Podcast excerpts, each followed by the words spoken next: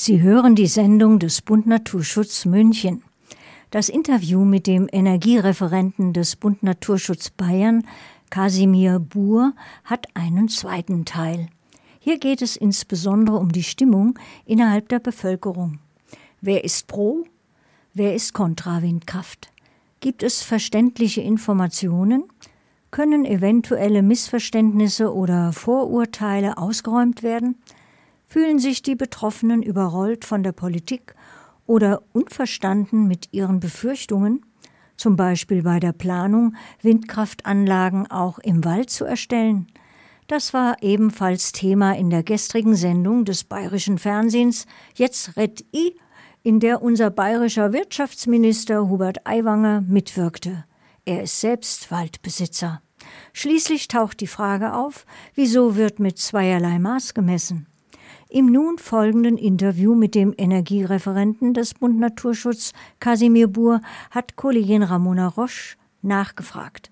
Hören, hören Sie nun die Antworten. Ja, das Thema Windenergie polarisiert in der Bevölkerung und erst kürzlich gab es wieder einen Bürgerentscheid, der negativ ausgefallen ist, in dem Fall in Mehring im Kreis Altötting zum Thema Windenergie. Was ist deine Meinung? Wieso sind so viele Menschen gegen die Windenergie? Hier lokal, aber auch global. Also ich glaube, ein Problem ist, dass man den Leuten einfach jahrelang gesagt hat, dass das nichts ist für Bayern. Die CSU hat halt ganz lange gesagt, Wind, das sei nicht die richtige Energie für Bayern.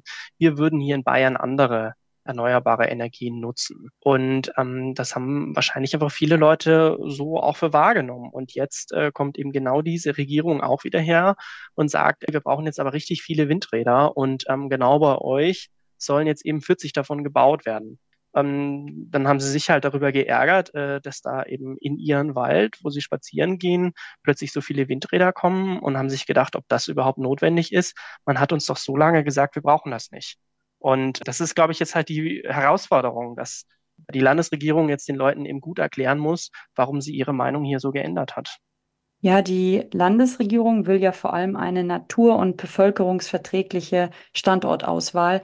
Wie werden denn aktuell diese Vorranggebiete überhaupt ausgewählt? Passiert gerade noch in den verschiedenen Planungsregionen. Das ist sehr unterschiedlich von Region zu Region so ganz generell gesagt kann man sagen, in Nordbayern gibt es eh schon etwas mehr Windräder oder gibt es auch schon weitere Pläne. Da ist es oft ein bisschen leichter. In Südbayern ist es oft ein bisschen schwieriger, geeignete Flächen zu finden. Ähm, wir haben gerade die ganz große Sorge bei dem Prozess für die Windvorranggebiete, dass man sich dazu entscheiden könnte, die Windräder vor allem in den Wald zu setzen. Ähm, wir stehen ganz klar dazu, wir brauchen diese Windvorranggebiete, wir brauchen diese Flächen, die da gefordert sind für den Wind. Wir wollen aber gerne, dass die so platziert werden, äh, dass es der Natur möglichst wenig schadet. Und ähm, wir sehen schon so ein bisschen in der bayerischen Politik die Tendenz, Windräder im Zweifel am liebsten in den Wald zu stellen, weit weg von den Häusern, so dass man sie möglichst schlecht sieht. Und das ist für den Naturschutz natürlich nicht immer die beste Lösung. Das ist tatsächlich auch was, was die Bevölkerung spürt und dann auch als ironisch empfindet, dass hier so für den Umweltschutz eine Windkraftanlage gebaut wird und gleichzeitig äh, verschwinden äh, 0,3 Hektar Wald für den Bau der Anlage. Gibt es unabhängig davon weitere Vorurteile, die in der Bevölkerung sehr weit verbreitet sind aus deiner Sicht? Ja, da gibt es schon viele Sachen. Also eine Sache, die besonders ärgerlich ist, weil sie, weil sie äh, komplett unwahr ist, ähm, sind diese Geschichten über Infraschall. Also es gibt immer wieder die ähm, Berichte darüber, dass diese Windräder eine ganz besondere Sort von Schall abstrahlen würden, der dann irgendwie angeblich schädlich für die Gesundheit sei oder so. Da gab es leider in der Vergangenheit eine Studie, bei der man sich um äh, wirklich ganz grob mehrere tausendfach irgendwie verschätzt hatte. Ich glaube sogar viertausendfach hatte man sich da verschätzt um die, die Intensität dieses Infraschalls.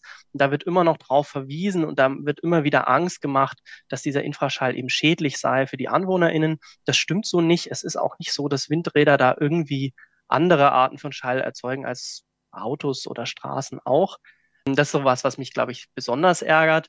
Ansonsten gibt es natürlich viele Sorgen auch um einfach um die Landschaft, ums Landschaftsbild, darum, ob das irgendwie was macht mit der Aussicht, ob das was an den Immobilienpreisen ändert. Hm, gibt es da, glaube ich, ganz viele unterschiedliche Sorgen. Ja, Immobilienpreise, Immobilienwirtschaft, das wäre auch was, was mich sehr interessieren würde.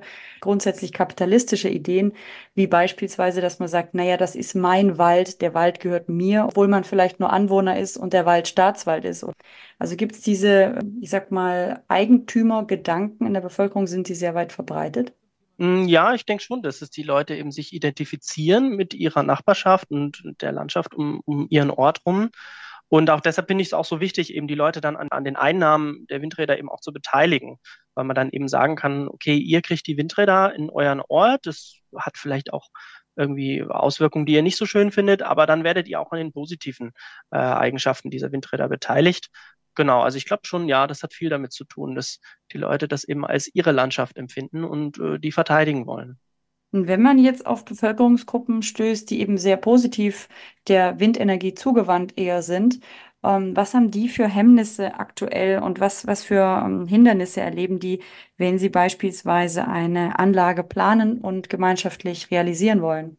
Also was wir leider immer wieder hören, sind äh, Sachen zum Beispiel bezüglich Militäranlagen. Da müssen Abstände gehalten werden von Militärflughäfen oder von irgendwie speziellen ähm, Gebieten, wo Hubschrauberübungen durchgeführt werden oder sowas. Und das ist oft sehr ärgerlich, weil das häufig erst sehr spät rauskommt. Also ähm, da sind dann die Planungen oft schon sehr weit fortgeschritten. Vielleicht gab es irgendwie eine Energiebürgerinnengenossenschaft vor Ort, die da viel Geld investiert hat, um sich schon mal Pläne machen zu lassen. Und dann kommt relativ spät oft raus, eben, nee, das geht hier nicht, weil hier hat die Bundeswehr ähm, besondere, äh, besonderen Vorzug. Und das ist natürlich dann super frustrierend für diese Menschen. Gibt es aus deiner Sicht auch äh, positive Rückmeldungen, dass sich Planungen oder Genehmigungsverfahren vereinfacht haben oder hätten? Da fällt mir leider gerade nichts ganz Konkretes ein. Prinzipiell habe ich schon so die Hoffnung, dass dieses neue Planungswerkzeug dieser Windvorranggebiete ein Fortschritt ist. Also das führt ja eben jetzt dazu, dass jede Region einen gewissen Anteil ihrer Fläche ausweisen muss. Und ich hoffe, dass das die Diskussion so ein bisschen verändert, dass wir also nicht mehr darüber diskutieren, ob wir die Windräder haben wollen, ob man die nicht irgendwie vielleicht auch ablehnen kann und die dann irgendwo ganz anders hinkommen, sondern es ist eher darum geht, äh, wo in unserer Region finden wir die Windräder am wenigsten störend. Und dass das so ein bisschen diese St. Florians-Prinzip in der ganzen Debatte ändert. Gibt es aus deiner Sicht ein positives Beispiel, wo, ja, wo eine Gruppe allen Hindernissen getrotzt hat? Also im Münchner Umland wird mir jetzt als Positivbeispiel gerade ähm, die, der Windpark im Hofholdinger Forst äh, einfallen. Da gab es jetzt erst kürzlich äh, eine, eine Möglichkeit zur Beteiligung von BürgerInnen. Man hatte da bewusst entschieden, dass in dem ersten Schritt nur eben die AnwohnerInnen sich da beteiligen können.